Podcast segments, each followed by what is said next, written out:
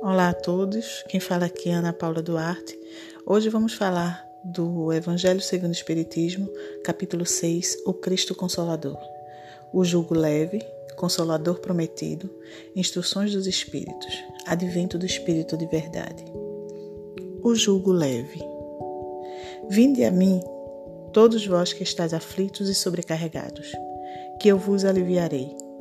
Tomai sobre vós o meu jugo e aprendei comigo, que sou brando e humilde de coração, e achareis repouso para vossas almas.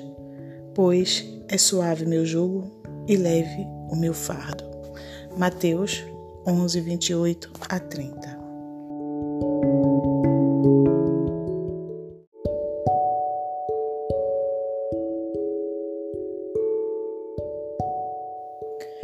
Todos os sofrimentos misérias, decepções, dores físicas, perdas de seres amados, encontram consolação na fé no futuro, na confiança na justiça de Deus, que o Cristo veio ensinar aos homens.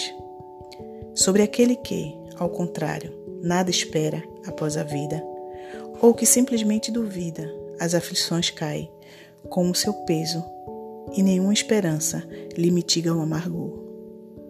Foi assim que levou Jesus a dizer: Vinde a mim, todos vós que estáis fadigados, que eu vos aliviarei.